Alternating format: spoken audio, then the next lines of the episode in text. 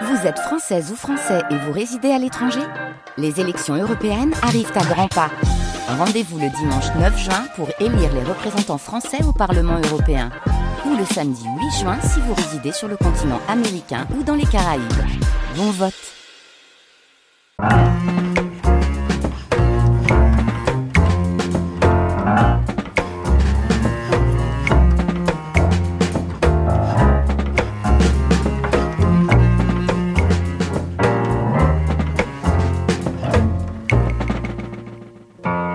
Bienvenue dans Les Bonnes Choses, l'émission gourmande de France Culture qui marie saveurs et savoirs, qui active papilles et méninges autour d'un fait culturel majeur, l'alimentation. Les Bonnes Choses qui se font aussi belles ce midi pour mettre en valeur le lien étroit qui unit le contenant et le contenu de nos assiettes, les produits de bouche n'allant pas sans les arts de la table aussi résistants que la cuisine est fugace.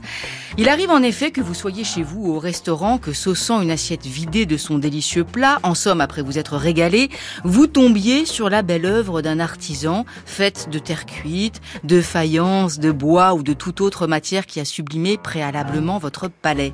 Il arrive également que l'on vous serve un plat mijoté dans une, mijoté dans une splendide cocotte et que vous remarquiez à quel point l'alliance du beau et du bon est une merveille d'essence. Où l'on va voir que la faïence, longtemps synonyme de haute gastronomie, est dépassée aujourd'hui par ce qu'on pourrait appeler le grès, la céramique brute. On verra si mes termes sont justes avec nos invités. Et puis que choisir des assiettes justement en grès, des coupelles en porcelaine ou des pichets en faïence n'a rien d'anodin, contrairement aux apparences. Trois invités sont autour de la table et je suis très heureuse de les accueillir.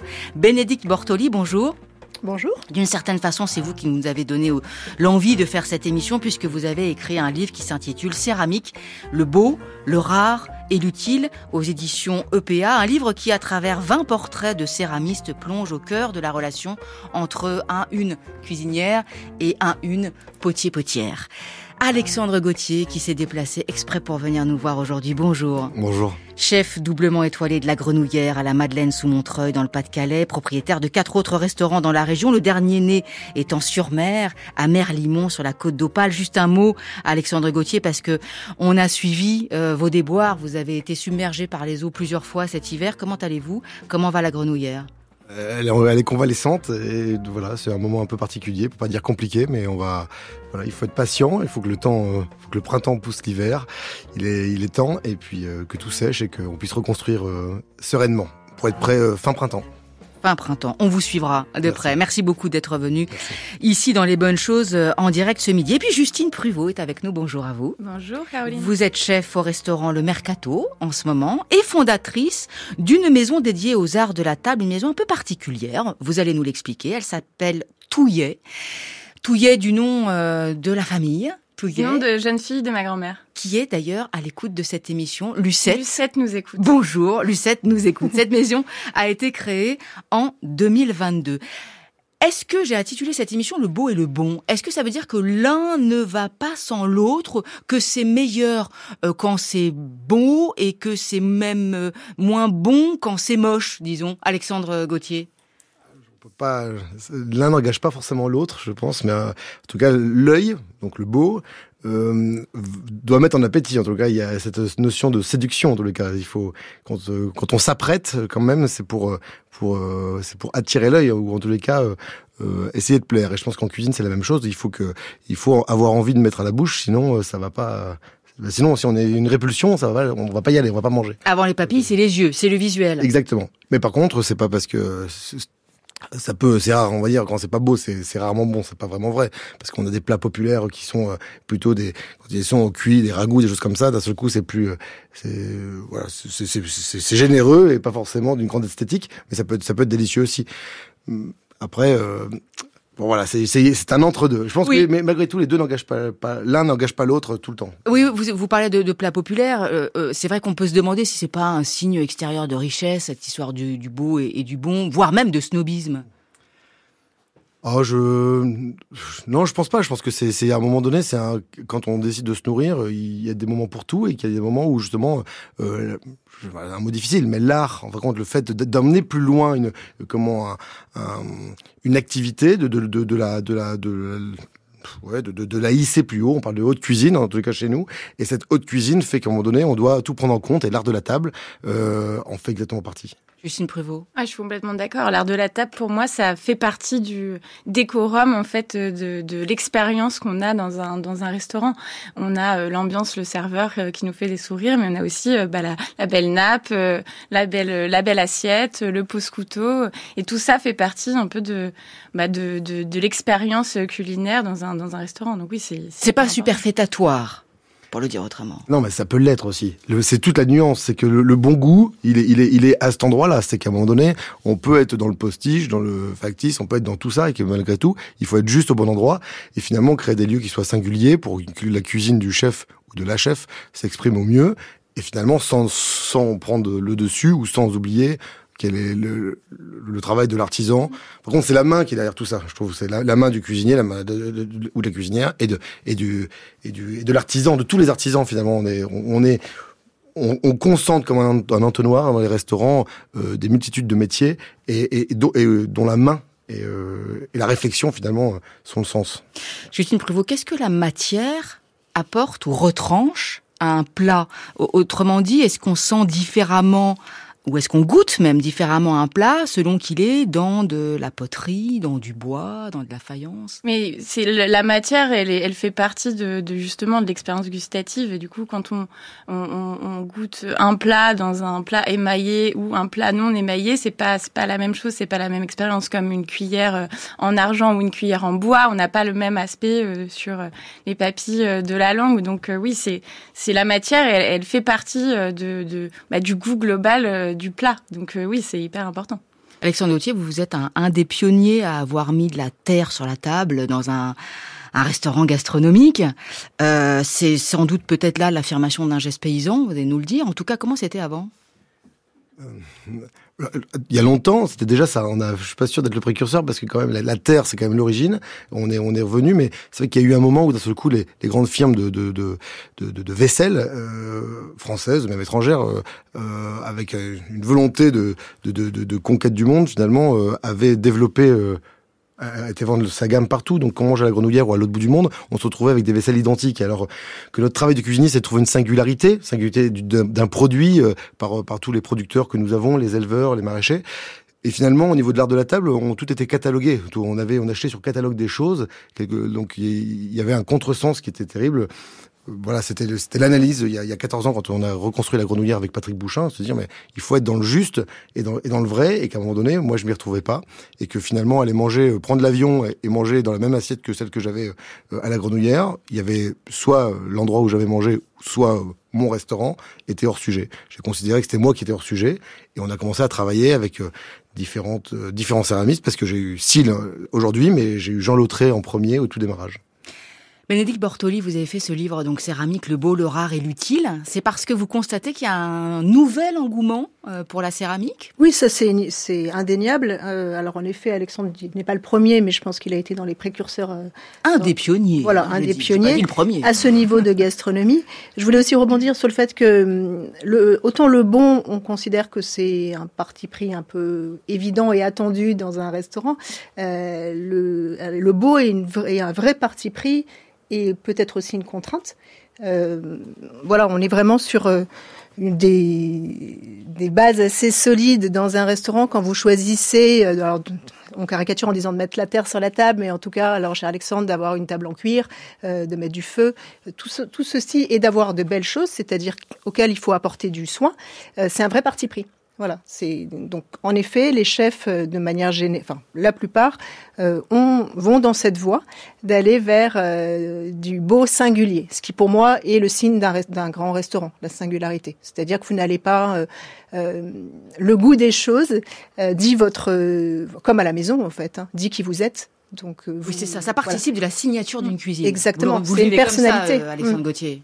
c'est évident parce que c'est un tout et finalement, euh, quand on, les gens viennent la manger, mais comme on le disait tout à l'heure, ils, mangent avec les yeux en premier. Et finalement, aujourd'hui, c'est l'image qui, euh, qui, circule et pas le, goût. On, on, on peut l'imaginer que par l'image, mais on ne peut, on ne l'aura jamais si on ne vient pas la goûter. Et donc finalement, c'est un ensemble. Donc cette, cette table, c'est bah, la salle du restaurant, la table en cuir, et, c'est l'expérience globale. Voilà, voilà, mmh. Et Bénédicte Bortoli, euh, j'essayais d'opposer euh, faïence, porcelaine, grès. alors bon, tout ça c'est de la céramique, mais c'est vrai qu'on n'a pas forcément l'idée de la différence. Mais ce qu'on apprend notamment dans, dans, votre ouvrage, puisque vous faites une petite histoire de la céramique, c'est que au XVIIIe siècle, par exemple, le comble du luxe et du raffinement, c'est la porcelaine. Ça n'est pas le grès. Oui. Alors, toute l'histoire de la céramique, alors j'ai fait une petite histoire que je dis euh, lacunaire, parcellaire, parce que je ne suis pas historienne, mais de la céramique utilitaire en France à table. Enfin voilà, donc c'est vraiment pas le petit bout de la lorgnette, euh, mais on a euh, il y a eu des tendances tout au long de l'histoire de la céramique qui se sont croisées avec un, artisanat qui est parfois artisanat, qui est parfois art, comme en cuisine d'ailleurs, qui a absorbé toutes les tendances artistiques. Euh, on l'a fait aussi avec ce qu'on avait, c'est-à-dire que par exemple en France, les premiers gisements de kaolin, je crois que c'est au XVIIIe siècle. Donc de toute façon, avant, on n'en avait pas. On a essayé de copier ce que faisait la Chine euh, pendant des années. C'était des recettes très très cachées, très secrètes, euh, qui se monnayaient très très cher. Je crois que quand les espions se faisaient prendre, ça leur coûtait assez cher.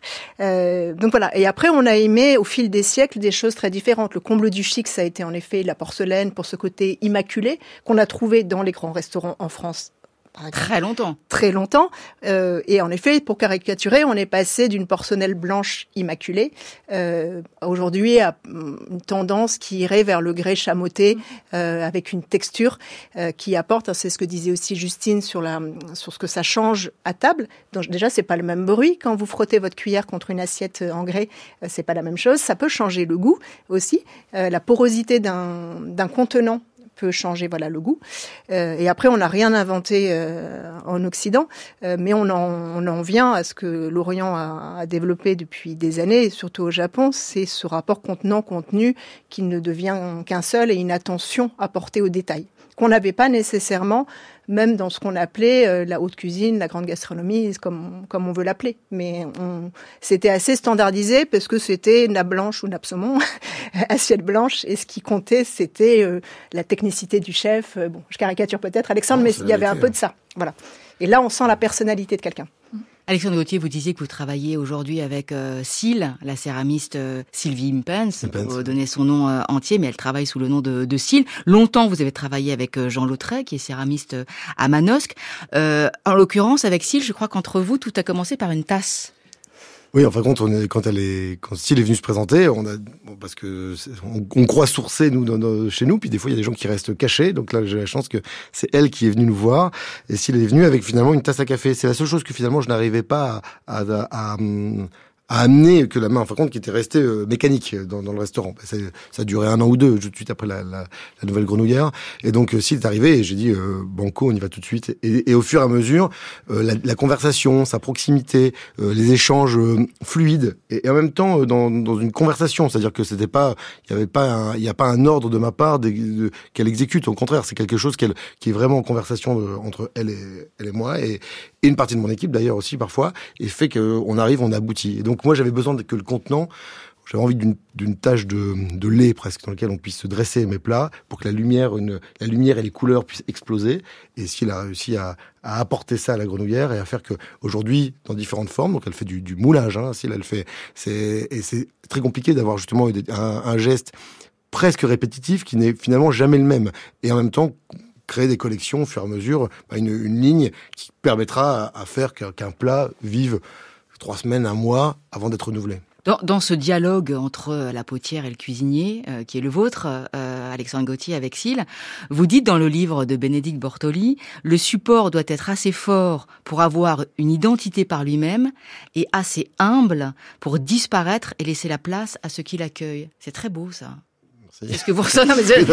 on le voit, on, on, voit bien, et quand on goûte la cuisine, on, on pense autrement euh, bah, les choses. C'est toute la nuance euh, qui est pas toujours parce que je, je considère que si elle, elle est plus qu'un artisan finalement. Elle est elle-même, elle est, elle est artiste. Et donc, euh, quand d'un seul coup, quand il y a deux artistes, attention, euh, ou l'un cuisinier, pas forcément, je fais attention à ce que je dis, mais c'est un peu, euh, ça peut s'affronter finalement l'un veut exister plus que l'autre et, euh, et, et ça ça marche pas. Et donc finalement là ce que je trouvais ce qui est assez fort c'est qu'on finalement les, on est tous les deux au même endroit et que son travail existe au même au même titre que le mien. Alors, évidemment c'est différent mais mais et il n'y a pas de il a pas d'amertume et donc au contraire c'est c'est une complicité sincère qui fait qu'à un moment donné on sait pour on, parle d'une expérience et que c'est et que le travail c'est la table avant tout et c'est pas que l'un euh, existe sur cette table plus que l'autre, au contraire. Mais euh, s'il peut faire des nouvelles créations en fonction de, de, vos créations de plats, comme, ça, ça, se passe dans euh, quel ordre? ah, ah oui, elle, elle, nous fait des propositions, elle nous fait des propositions qui fonctionnent euh, parfois parce qu'elle vient et qu'elle imagine des choses quand elle quand elle vient à table après. Mais euh, moi j'ai envie de des fois on a les créations, je les ai pas tout de suite. Ce que je veux c'est qu'on on démarre une forme et finalement c'est cette forme qui moi par cette contrainte qui va me donner c'est un nouveau jeu, j'ai un nouveau contenant, c'est un nouvel outil, un nouveau jeu, je ne sais pas jouer et, et d'un seul coup je vais on va le, on va l'utiliser d'une façon ou d'une autre pour on va le, on va le garnir, le remplir et ça c'est d'un seul coup c'est ça nous inspire finalement.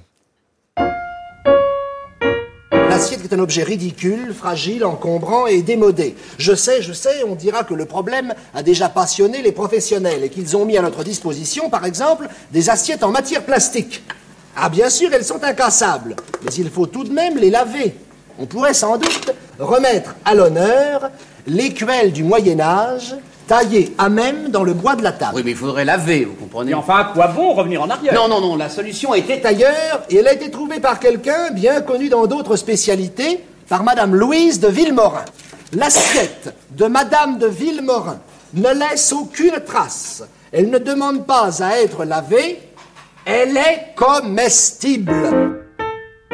L'assiette comestible, Pierre Tchernia, vous aurez peut-être reconnu, Jacques Grelot, Robert Roca, c'était la cuisine de l'an 2000, un sketch diffusé dans l'émission La boîte à sel sur le RTF en 1957. Nous, dans les bonnes choses aujourd'hui, nous parlons, nous parlons du beau et du bon avec euh, nos trois invités, Justine Pruvot, fondatrice de Touillet, dont nous allons parler dans un instant, et chef, ou dans l'autre sens, ça marche aussi, Bénédicte Bortoli, qui a écrit Céramique, le beau, le rare et l'utile, et le chef doublement étoilé de la grenouillère notamment. Alexandre Gauthier qui a fait le voyage jusqu'à nous. Justement, Justine, euh, Justine Pruvot, on entendait là de la, vaisselle jetable. Est-ce que l'idée de, de la, maison euh, touillée, puisque je l'appelle la maison, c'est quelque chose d'assez familial finalement, est-ce que l'idée de la maison touillée, c'est aussi quelque chose qui est basé sur une éthique ou une conscience euh, écologique, de faire appel à, à de la vaisselle d'artisan, justement éviter les standards dans l'assiette, comme le disait à l'instant Alexandre Gauthier? Tout à fait ça. C'est une envie de remettre en avant l'artisanat français euh, et de collaborer, d'avoir ce dialogue, comme le disait euh, Alexandre tout à l'heure, ce dialogue avec ces céramistes, ces artisans qui ont un savoir-faire euh, exceptionnel et qui, moi, me nourrit aussi dans ma cuisine. Et c'est vraiment, véritablement un besoin de, ouais, de revenir à l'essentiel, de revenir à quelque chose de de bah, de noble, on va dire, comme le fait de nourrir quelqu'un, c'est quelque chose d'assez noble de euh, d'avoir euh, ce, ce, talent de, de faire plaisir en, faisant à manger à quelqu'un. Bah, c'est pareil pour moi, je trouve que c'est euh, ça fait plaisir de manger dans une assiette qui a été créée et, modelée à la main. c'est quand même assez exceptionnel. Bénédicte Bortoli, ce, retour à, à la céramique, pour le dire comme ça, en l'englobant généralement, euh, cet engouement dont vous parlez de, des chefs et, des artisans dans un dialogue sans cesse renouvelé, c'est aussi que la céramique, elle est euh, durable à l'heure où euh, on doit bannir le plastique. Elle est quand même assez polluante, non, la céramique? Alors c'est en effet aussi un choix en engagement de choisir ces matières-là. C'est une euh, un artisanat qui est très énergivore, en effet, euh, ce qui explique aussi le coût de la céramique. voilà, parce qu'on est toujours obligé aussi un peu de l'expliquer euh, et de faire la différence entre ce que vous pouvez trouver dans des grandes chaînes à petit prix euh, et puis ce que produisent des artisans. Il y a une question de temps et puis il y a tout ce que coûte euh, l'énergie de votre four. Euh, donc voilà, on essaye en effet de contrebalancer ça en faisant du durable. Après, dans une option en prenant le contre-pied. Par exemple, Frédéric Beau, qui est le, directeur de création de Valrona, qui est aussi pâtissier, euh, lui, a créé euh, une poterie qu'il a baptisée, un peu par clin d'œil, mais euh, positive obsolescence programmée, pop. Voilà. Et lui, alors, pour le coup, c'est tout l'inverse de ce qu'on du discours qu'on entend sur la durabilité. Il crée des assiettes euh, qui après pourront être recyclées. Donc ça veut dire peu de vernis, enfin peu d'émaillage, euh, et puis une terre qui pourra après être recyclée. Donc ça c'est encore une autre optique. Sinon on, on fait avec cette, euh, cet artisanat extrêmement énergivore. Vous parlez de faire, précisément faire avec. Euh, vous évoquez aussi la réflexion du groupe faire. Oui. Comme le verbe faire. Fabrique, Argile, initiative, recherche ensemble qui est menée par six femmes céramistes, précisément sur euh, la durabilité de la céramique. Voilà, c'est-à-dire penser son artisanat, ça c'est le propre de, de, tous les artisanats, c'est ne pas mettre en cuisson, euh, et beaucoup de céramistes euh, le font de plus en plus, c'est ne pas mettre en cuisson des pièces que l'on ne pense pas euh, aptes, enfin qui, qui n'ont pas la qualité pour être cuites, donc ça veut dire réfléchir son geste. C'est un peu comme un cuisinier qui va pas non plus euh, tout travailler, tout cuire dans n'importe quel euh, sens.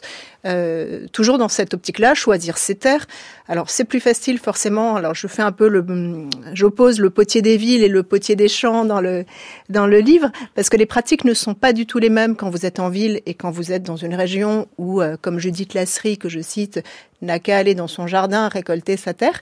Donc c'est pas le même métier, euh, mais c'est aussi euh, comme un comme un chef euh, sourcer ses produits, choisir des terres françaises voire locales, euh, choisir des, des, des, ingrédients qui sont le moins polluants possible, tout ceci se réfléchit. Et c'est en effet ce que fait faire. Et c'est aussi ce que vous faites, Justine Pruvot, en allant chercher des céramistes, euh, en allant chercher des ébénistes différents différentes d'ailleurs souvent parce que ce sont des femmes avec lesquelles vous travaillez. Vous nous expliquez comment vous travaillez avec. C'est pas vous qui qui fabriquez ou vous êtes chef. Exactement. C'est vraiment une, une, collaboration euh, et une réflexion, un dialogue avec ces artisans.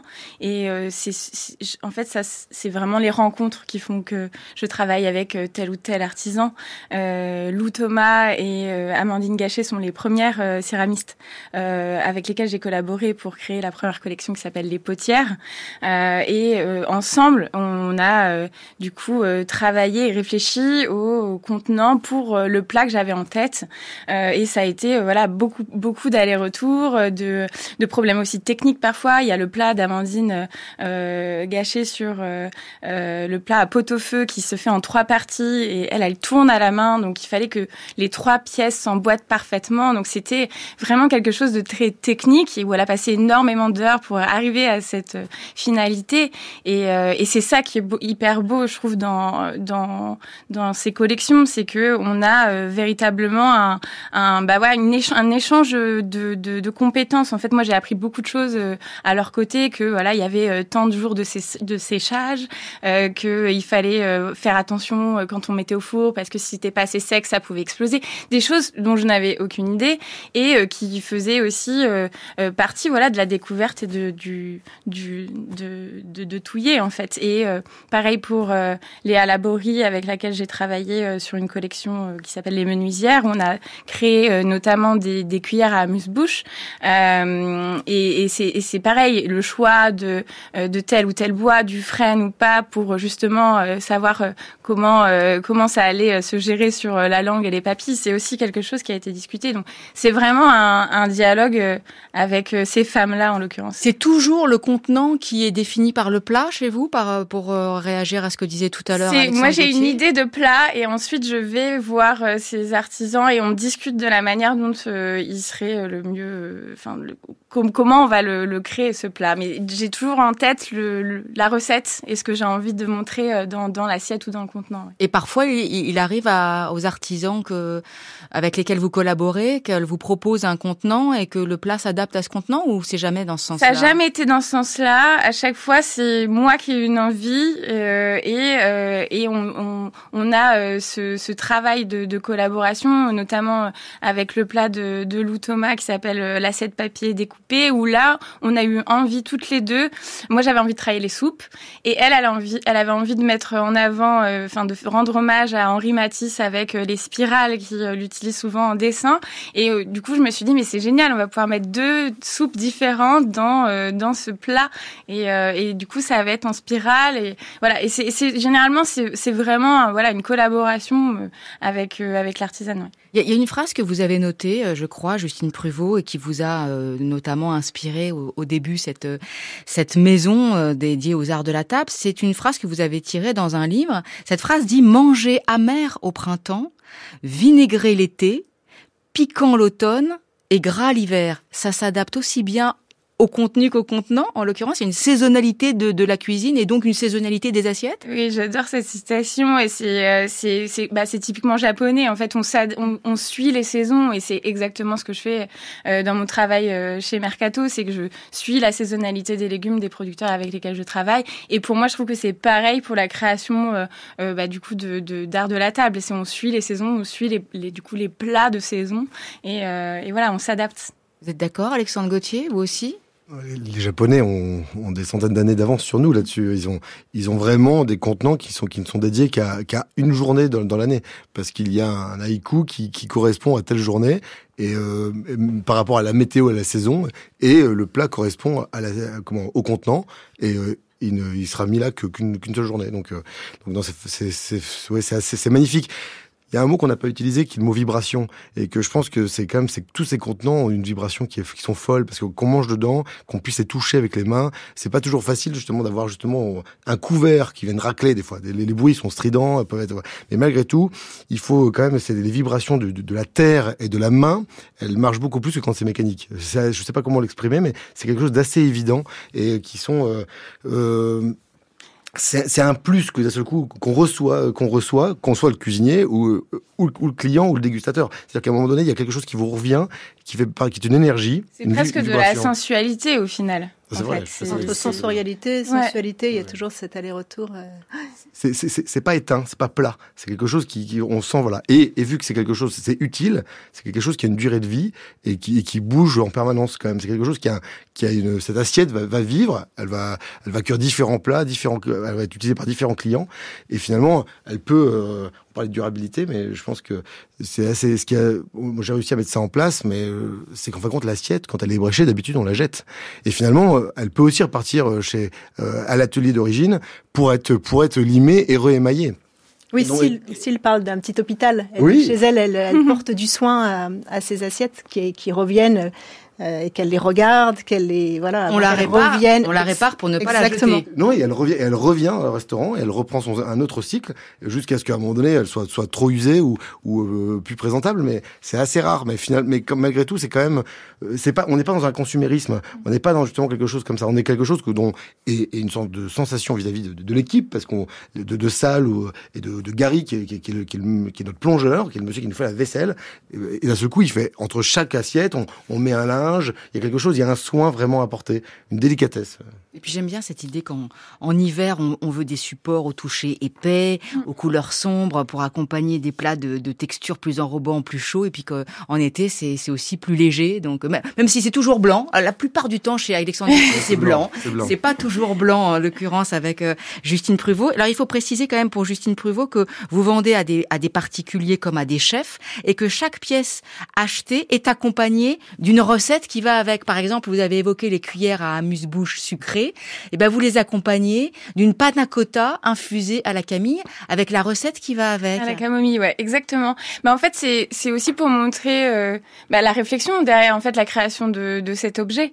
Euh, donc je j'offre euh, à la, la, personne qui achète le plat, l'objet de la table, une recette, mais bien évidemment, c'est à être repris et comme dans une recette, dans un livre de recettes, parfois on change l'ingrédient parce qu'on l'a plus dans notre dans notre dans notre cuisine et bah c'est un peu pareil avec les recettes euh, que je propose pour touiller. Et on trouve euh, évidemment ces recettes, tous ces ingrédients, toutes les collections, la collection potier-potière, euh, la collection menuisier-menuisière. Le petit-déj avec le petit-déj. Et bientôt le pique-nique au printemps 2024 sur le site de, de Touillet. Un grand merci, Justine Merci beaucoup, Caroline. Merci à vous, Bénédicte Bortoli. Céramique, le beau, le rare et l'utile, c'est chez EPA. On y trouve 20 portraits de céramistes et un un dialogue euh, entre Alexandre Gauthier, ici présent, et Cille, la céramiste avec laquelle vous travaillez. Merci beaucoup à vous euh, d'être venu euh, aujourd'hui également, Alexandre Gauthier. La Grenouillère, c'est à la Madeleine sous Montreuil. Ça rouvrira au printemps. Il faudra y aller absolument.